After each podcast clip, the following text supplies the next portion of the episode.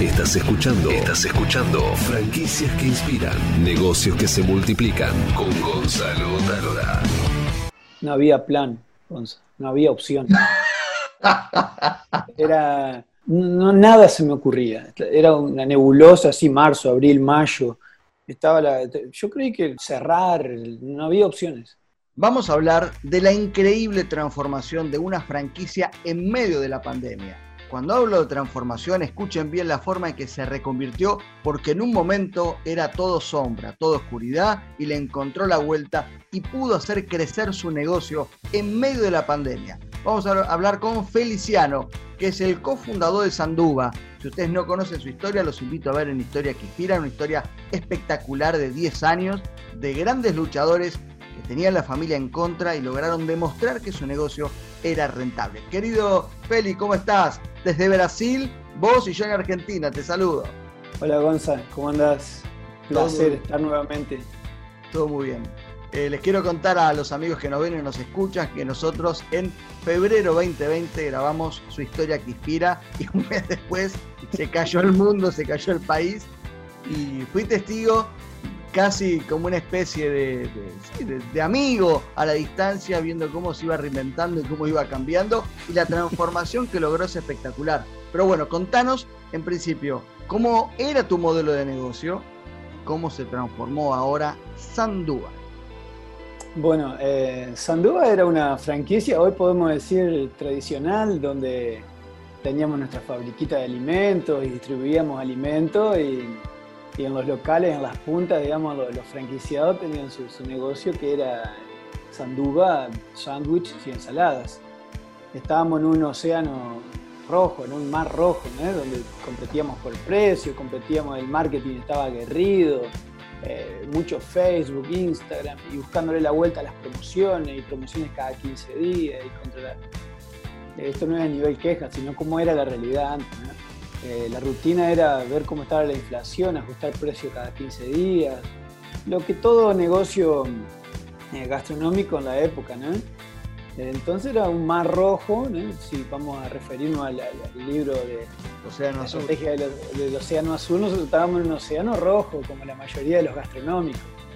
Eh, algunas modas se diferenciaban, ¿no? Como todos sabemos, hamburguesas gourmet, que se diferenciaban porque era esa moda. En su momento una, un poco, más atrás pancherías, pero nosotros estábamos dentro de, la competencia más por precio y que siempre queriendo inventar algo nuevo. Realmente nosotros consideramos que éramos diferentes, sándwiches y ensaladas, armar tu propio, tu, propio sándwich, tu propia ensalada, pero, pero eso no, no alcanzaba hasta que llegó la pandemia, digamos. Si antes no alcanzaba, tenemos ahora la pandemia. Eh, mi mamá, yo no sé si es pesimista o optimista, siempre dije, siempre dice, se puede estar peor, siempre hay cosas peores. Entonces yo todavía no sé si eso es optimismo o si es pesimismo. Pero eso ayuda a veces, como decir, para, para dar gracias de lo que tenemos, ¿no? Porque siempre puede venir una pandemia. Y vino. Y vino. Impensado ahí llegó la pandemia después de, encima este 20, el año pasado ya, gracias a Dios, 2020, eh, gracias a Dios no, porque fue nuestro gran año, si vamos al caso. Eh, nosotros teníamos muchos proyectos y empezábamos el año grabando nuestra historia, cumpliendo el sueño de los 10 años de empresa, que eso es, para un emprendedor, realmente cuando uno para, porque no es fácil parar como emprendedor la cabeza y decir, ¿qué hice? Yo creo que el programa Historias que Inspiran nos permitió parar y decir y pensar para atrás y decir qué hice y realmente nos sentimos orgullosos y fue una de las mejores. Fue un, regalo hermoso que nos hicimos contar nuestra historia. Entonces, eso fue febrero del 2020. Ahora, después, vino la, después vino la pandemia, voy a contar el final, eh, después vamos a contar el proceso, porque lo que hizo Sandúa fue reconvertir su modelo de negocio en lo que yo llamo una reconversión interna y transformó sus cocinas en dark kitchen. Incluso poniendo en jaque su, tema, su propósito, que era el equilibrio, el equilibrio en la comida, el equilibrio en la vida personal, tuvo que poner en jaque eh, ese gran propósito que tenía y trabajar internamente en reconvertir todos sus locales en varias Dark Kitchen. Pero contá el proceso y contá también, o, mejor dicho, contá cómo estás hoy para que hablemos que ese proceso fue exitoso. Bien. Lo que nosotros tenemos hoy eh, es los mismos locales que teníamos antes. Cerramos uno que ya estaban eh, complicados por otras cuestiones. No, eh, la pandemia ayudó un poco, entonces cerramos dos locales. Pero los otros que están hoy están más fuertes que antes y están con mucho más propósito. Por eso yo hice hincapié antes en contar que estábamos en un océano azul, un océano rojo. Ahora estamos en un océano azul, donde no estamos mirando para los costados cómo está la competencia, somos nosotros contra nosotros mismos. Entonces, ¿cómo se logra eso? Nosotros ya veníamos innovando tímidamente en lo que es Dark Kitchen, para los que no conocen Cocina Fantasma, es un concepto todavía nuevo, en donde vos tenés un lugar físico y para producir marcas eh, por ejemplo, una marca de empanadas, una marca de calzones, una marca de pizza, una marca de canelones, vamos a poner una marca de tartas. Y todo eso funciona individual como marcas individuales en el mundo online. Entonces yo entro en las plataformas que hoy tenemos para pedir comida y busco, tengo ganas de comer tartas. Ah, pongo tartas y con certeza te va a aparecer nuestra marca que es Good Tartas de hecho, nosotros usamos el nombre tartas ahí y tenemos un montón de variedades de tartas. También tenemos una marca de calzones. Y todo eso el cliente va a pedir desde la aplicación de las distintas plataformas que hay en el mercado y eso va a salir de un local de Sandúa. Pero no es Sandúa que está produciendo, es una dark kitchen. Entonces nosotros no queremos mezclar la marca. Sandúa es una marca más en el mundo físico, pero dentro de ese local hay varias marcas que conviven que las otras no manchan la marca Sandúa, no, no, no, no, juegan en contra porque nadie las conoce físicamente, son, existen solo en el mundo online. Entonces vos pedís comida y no, no sabés dónde está saliendo. Lo importante que eh, en medio de la pandemia, cuando charlábamos y intercambiábamos ideas a ver cómo salía adelante, siempre chocábamos con lo mismo, digo, eh, cualquier idea que aparecía, que chocaba con el propósito de Sandúa, era una gran contradicción. Digo, ¿justifica una crisis destruir el propósito de la marca y todo lo que se vino construyendo o no lo justifica? Y si lo justifica, ¿vale la pena hacerlo? ¿No estamos traicionando o hay que ir por otro camino? Por eso, eh, cuando hablo de la gran transformación, no es solo una gran idea, sino tomar decisiones que es preservar la marca futuro, porque tal vez en cinco años todo vuelva a la normalidad y Sandúa puede retomar el mismo camino. Y lo que hizo fue este, lo que yo llamo una empresa elástica, que se estiró un cachito, construyó otras marcas y fue por otro lado. Pero, pero contanos, ¿qué otras ideas tenías antes? Porque hoy estás en crecimiento, encontraste la vuelta, tenés muchas marcas, estás probando marcas, pero ¿qué otras ideas aparecieron en el camino y por qué fueron descartadas? Eh, cuando apareció la pandemia, yo me acuerdo que hablábamos muchos en ese momento, vos estabas súper presente con los emprendedores para nuevas cosas, innovación, abrir la cabeza. Y realmente era difícil porque uno estaba pensando renegociar alquileres, ver los chicos que, no, que, que nosotros no íbamos a poder tener más como empleados, en fin. Entonces pensar en ese mundo era complicado. Bueno, me acuerdo, yo te mandé a WhatsApp toda la semana, che, hace tal, y hace esto, fíjate esta cosa, mira de la pizza, hace, fíjate, y del otro lado, estaba en una situación de, che, no sabemos si, llegamos hasta mañana. Exacto, yo te decía, Gonza, me acuerdo que una vez me tiraste una idea de, hacer tipo cabinas adentro del local, tipo separar las mesas de una de otra con, con vidrios. Y yo, te, yo pensaba así, ¿cómo hago para pagar el alquiler de los locales a fin de mes? ¿Qué, qué vidrio, ni vidrio? Entonces las ideas pueden ser espectaculares, pero ponerla en práctica en un contexto de guerra, como estábamos, e-, es complejo. Y hasta el día de hoy mucha gente está, y por eso, pero está bueno siempre, porque a veces las personas que están motivando a los otros, como sos vos, que están siempre, ahí sale una, de todas esas sale una. Y para nosotros salió la Dark Kitchen, que cuando la idea es, vos no te das cuenta que es una idea genial hay algo en el emprendedor que te lleva a decir voy por este camino y yo hoy soy un convencido y yo sigo diciéndole hoy, tuve una reunión más temprano con un chico que entró nuevo ahí en la, fábrica Y yo, a mí me gusta compartir mi sueño a boca abierta. Eh, y ahora entro, entro en la parte que vos me preguntaste del propósito. Entonces yo le decía que nuestro sueño, digamos, sigue siendo un sueño porque no lo podés tocar. Lo de, la Dark Kitchen ahora, queremos abrir locales de Dark Kitchen y no lo podés tocar. Es, mi palabra de, de, un emprendedor soñador, como fue Sandú allá atrás, y sigue siendo, que se mantiene por sueños. Entonces yo creo mucho en eso de las Dark Kitchen y voy a seguir insistiendo. Es un mar, un océano azul y, nosotros estamos nadando en, o en un barquito eh, buscando la dirección. Y, y, entrando en el punto del propósito, Gonza, como hablábamos en nuestro programa, el propósito de Sanduba es la comida equilibrada. La pandemia creo que nos dio la posibilidad eh, a los que pudimos eh, pensar un poco más y respirar y decir, no tengo nada para hacer con esto, ¿qué hago? ¿Me deprimo o pienso, aprovecho la oportunidad, ya estoy fundido, ¿qué voy a hacer?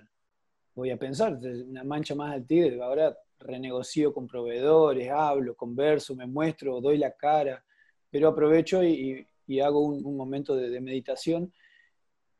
El propósito de la marca es una vida equilibrada como yo tengo una vida equilibrada como emprendedor a partir de la comida, a partir de, mis tiempos, de cómo administro la empresa, etc.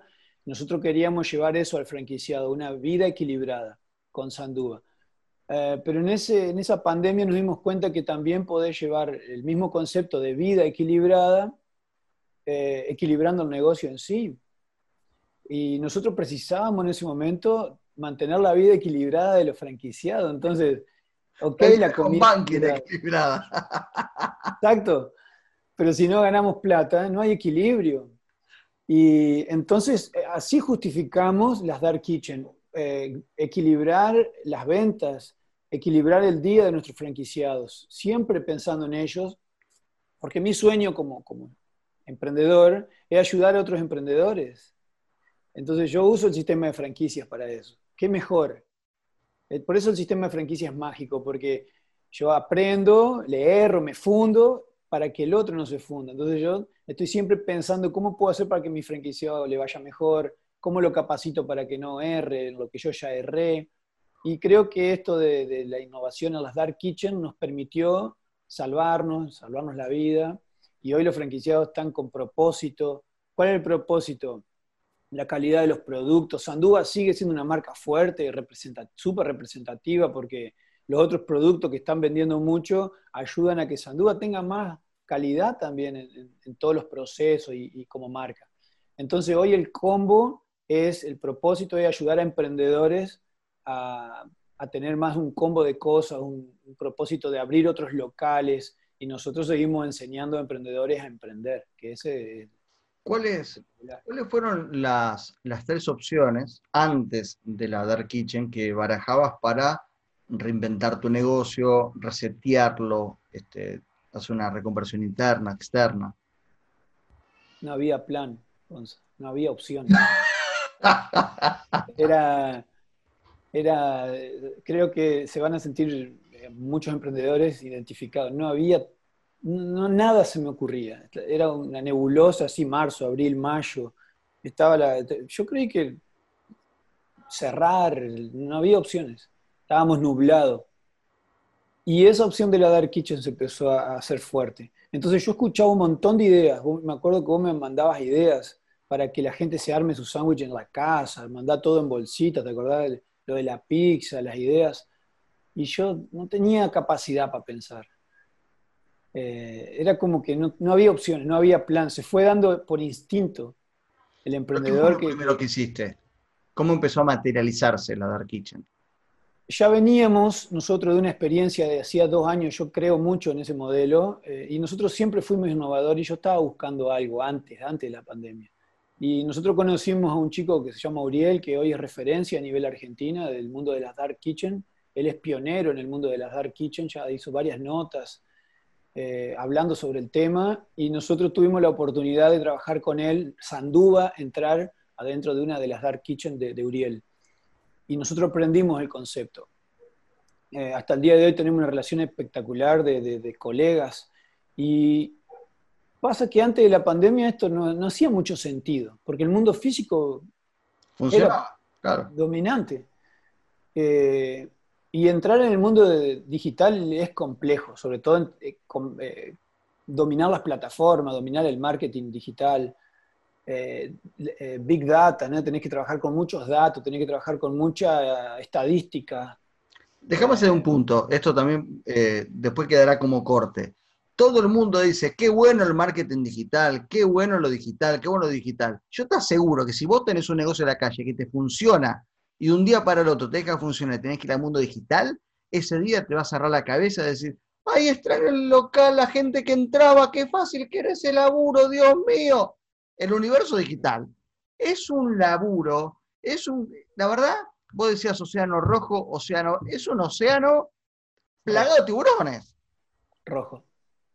El mundo digital es, muy complejo porque no hay filtro de entrada, es fácil entrar. El mundo digital es fácil entrar, es difícil competir en el mundo digital. Entonces, eh, gracias a Dios, yo estaba hablando ayer con, nuestro, eh, la agencia que, nos ayuda mucho con la parte digital y yo le decía que hoy en las Dark Kitchen nosotros no invertimos un peso en lo digital porque el mundo de la Dark Kitchen hoy, las plataformas hoy te posicionan, no si tenés un Instagram con 200.000 seguidores, las plataformas te posicionan, si, si entrega la comida caliente, rápida. Rica. Rica, claro, la calidad. Y a partir del, comentario, de la estrella que te deja el, boca en boca, ¿no? digital, de la estrella que te deja el usuario, el, el comensal. Entonces, si vos sos un tipo que tenés decir algo con respecto al, funcionamiento de las Dark Kitchen, ¿no? Porque las plataformas como Rappi y Globo cobran un porcentaje alto. Entonces, si vos tenés un local a la calle, te baja muchísimo la rentabilidad. Pero una Dark Kitchen tenés los costos, tenés costos muy bajos operativos, que no tenés local a la calle, no tenés atención, no tenés mozo, que te permite que el negocio sea rentable, pero trabajando con las plataformas, porque si no tenés plataforma, es muy difícil también. Mirá, nosotros tenemos WhatsApp, tenemos Instagram, tenemos todo lo que vos quieras, página. ¿Pero qué porcentaje de plataforma de tus ventas? 80%. ¿Entendés? Y más, y, o sea, 85 más o menos, y lo otro es WhatsApp, Instagram, uno que pidió. La gente, y, yo creo que eso está bien, cada uno tiene que hacer su trabajo. Además, vos cuando tenés WhatsApp, tenés que tener un tipo en una moto y, tener un un chico en una moto, es un riesgo laboral terrible. Entonces terminás haciendo esas cosas de manera informal y eso está mal. ¿Por qué no le más barato? Oh, me contrato un pibe, pago 50 lucas, 30 lucas, me la ahorro, buenísimo. Pero después este, vos estás caro. costo por la persona, que la tenés que entrenar, la tenés que capacitar, la tenés que motivar, tenés que este, tener un reemplazo si falta, mejorar. Bueno, es un montón de cosas, ¿no? Nosotros hemos discutido mucho en, en la Cámara de Franquiciantes ese punto del, cadete, de, las plataformas que son abusivas, 30%, en fin. Sí, es verdad que es abusivo, pero cuando sacás la cuenta y ves el riesgo laboral que tiene tener una moto, un chico arriba de una moto, etc., es, es barato. Entonces el problema no está en que las plataformas son abusivas, me parece a mí. Cada cual tiene que hacer su trabajo. Sí es mejor que sean más baratas. Hoy están en el 20%, hay acuerdos, hay formas de llegar al 20% pero creo que nosotros los emprendedores gastronómicos tenemos que concentrarnos en, lo que nosotros sabemos hacer. Eh, y bueno, nosotros creo que le encontramos la vuelta. Lo que estoy diciendo no es fácil. Mucha gente puede estar en contra y está bien. Pero nosotros con las Dark Kitchen creo que le encontramos la vuelta. ¿Cuántas tenés? En el mundo, eh, ocho. ¿Ocho marcas? No, ocho Dark Kitchen, tenemos seis marcas. ¿Y de qué son las marcas? Eh, mini calzone, pizza, ah, ensaladas, sándwich, sanduba. Tenemos diferentes en lo que es sándwich, tartas, tartas, rolls, ah, y no sé si me estoy olvidando alguna. ¿Y cómo funciona, Gonza? Nosotros trabajamos con metodologías ágiles dentro de... Yo también trabajo en tecnología, eh, porque me, me, apasiona el mundo de las startups, tecnología, etcétera. Y entonces yo traigo toda mi experiencia como ingeniero a, lo que es la cocina, ¿no? Y metodologías ágiles significa que vos vas probando productos eh, rápido lo probás en el mercado, por ejemplo, queremos sacar una mini tarta de un sabor, lo, sacamos rápido de la cocina, de la, cocina industrial, lo mandamos al mercado, vamos a suponer a, un, a, Rosario, lo probamos dos semanas en las plataformas y si ese producto se vende estadísticamente bien, lo dejamos. Si no se vende, lo sacamos de producción. Entonces no pueden ser más de 15 días. Metodologías ágiles trabaja justamente con eso. Antes el mundo físico estaba dos meses para hacer un producto nuevo. Micro fracasar.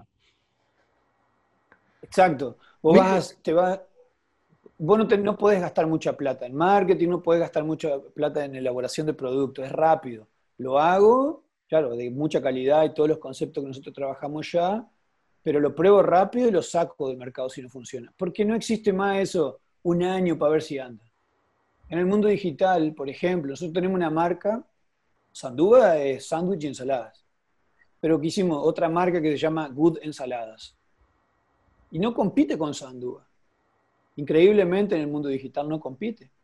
Entonces, ¿qué pasa? El, el, día que largamos ensaladas en Rosario, de un día para el otro empezó a vender 30, 40 ensaladas por día de un día para el otro, no tenés que esperar un mes para ver qué pasa. Porque hay un mercado, un océano azul, que está buscando ensalada. Y vos vas a decir, Feli, le está dando un montón de ideas a otra gente para que lo haga.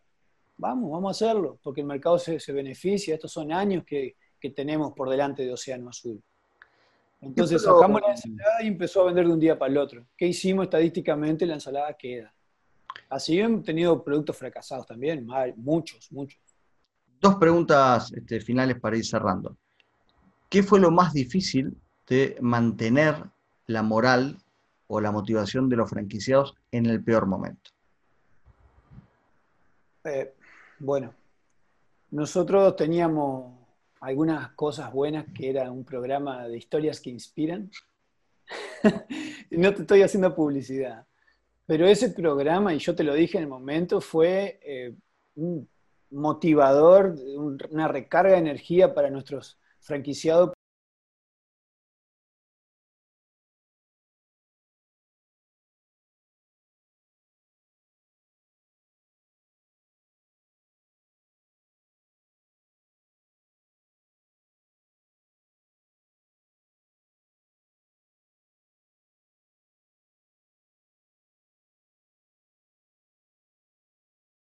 La relación franquiciante-franquiciado es una convivencia, es un casamiento, un casamiento donde hay, tiene que haber confianza.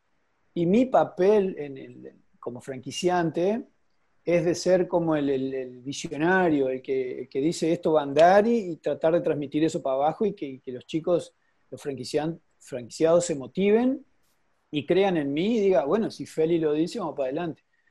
Y yo he tenido la suerte hasta ahora pero nunca perderla, de cuando digo vamos por acá, medio que se abren los caminos.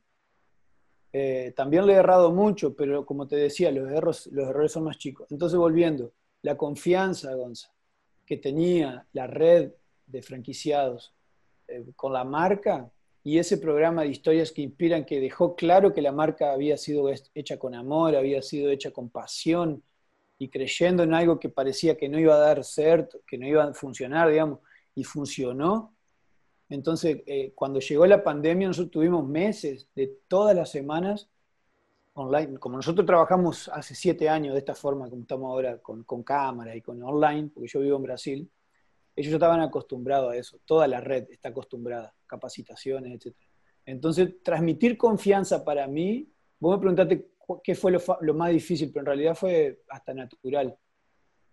De esta forma fue, fue el gran diferencial entonces algo que para la mayoría fue el peor desafío, para nosotros estaba ahí. Y entonces hacíamos mucho contacto con los franquiciados, dos o tres veces por semana, una capacitación, una charla abierta por semana, todas las semanas estábamos hablando y levantando. A veces yo estaba mal y ellos me ayudaban. A veces, a veces el de Rosario estaba mal y, lo ayudábamos entre todos. Y nos fuimos levantando durante esos meses hasta que la curva comenzó a crecer en junio, julio, agosto. ¿Cuál fue la lección más importante que aprendiste en la pandemia? Respirar. Explica un poquito más si no parece que estamos hablando de, hacer técnicas de respiración, salvo que sea eso. No, no, eh, sí, no, no, más o menos eso. Respirar quiere decir tipo, ¿qué puede ser peor que esto? Ya va a pasar, el tiempo pasa, respirar que la cosa pasa, el tiempo cura todo. No desesperarse. Entonces estamos hablando de no desesperarse, no tomar decisiones No desesperarse.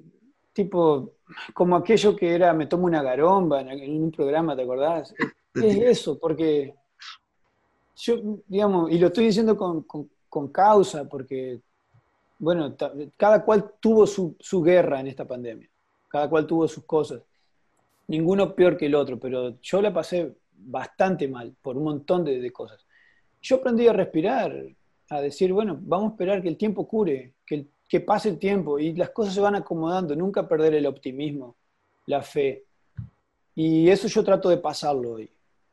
A no desesperarse, a esperar la cosa, pero nunca perder la visión de futuro. Entonces yo aprendí a respirar. Y hoy estoy acá dejando que yo hago mi parte. Pero hay cosas que yo no puedo controlar. Antes yo quería controlar todo, me desesperaba, estaba 24 horas por día pensando en que las cosas tenían que ser de una forma. Y hoy trato de, hacer mi mejor papel y dejar que la vida siga. Y yo pienso así, Gonza, yo no soy ni el primero ni el último en sufrir X cosa, por ejemplo, cuando me pasa algo. No soy ni el primero ni el último. Entonces, yo no soy nada. entonces la soberbia, abajo. Yo soy leonino y uno, el, León es bastante soberbio, arrogante. Y yo, a mí me, me cacheteó la vida, ya me venía cacheteando, pero ahora con esto de la pandemia me pegó varias trompadas y me dejó allá abajo y eso fue espectacular.